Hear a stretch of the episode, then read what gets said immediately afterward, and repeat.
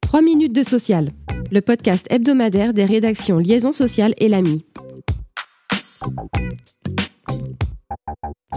Dans l'actualité cette semaine, les suites de la loi climat et résilience avec un décret du 26 avril qui concrétise la dimension environnementale de la BDES, celle qu'il conviendra désormais d'appeler la base de données économique, sociale et environnementale devra contenir des indicateurs sur la politique environnementale de l'entreprise, sa gestion de la production de déchets ou encore une identification de sa contribution au changement climatique par l'émission de gaz à effet de serre autant de nouveaux éléments mis à disposition des membres du comité social et économique et qui serviront de socle à leur consultation. Autre actualité marquante cette semaine, l'accord signé le 30 mars dernier entre la direction de Vinci Immobilier Promotion, 806 salariés, et la CFTC sur la gestion des salariés seniors. Le texte affiche un objectif clair, garantir, je cite, le principe intangible de non-discrimination par l'âge en ce qui concerne le déroulement de carrière ou la formation.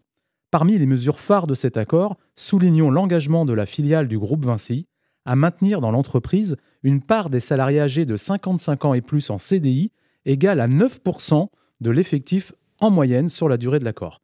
Le texte prévoit en outre des dispositions relatives au déroulement des parcours professionnels, à la transmission des savoirs et des compétences et à la gestion des fins de carrière. Les collaborateurs peuvent ainsi bénéficier, à compter de 60 ans, d'un temps partiel entre 50 et 80% du temps de travail.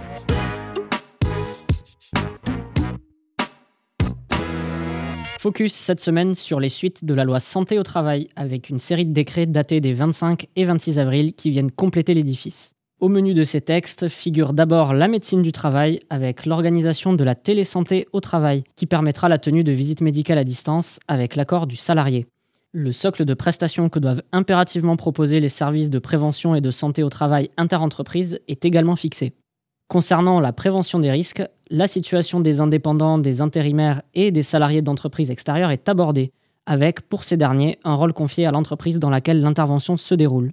Enfin, s'agissant du suivi des anciens salariés après qu'ils ont quitté leur entreprise, le dispositif de surveillance post-professionnelle, financé par l'assurance maladie, est élargi à de nouveaux risques professionnels. La preuve des expositions à ces risques est aussi facilitée via l'état des lieux établi lors de la visite médicale de fin de carrière.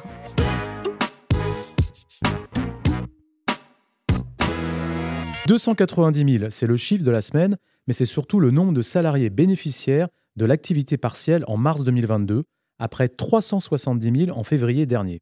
Selon une étude du service statistique du ministère du Travail, c'est le plus bas niveau enregistré depuis mars 2020, date du premier confinement.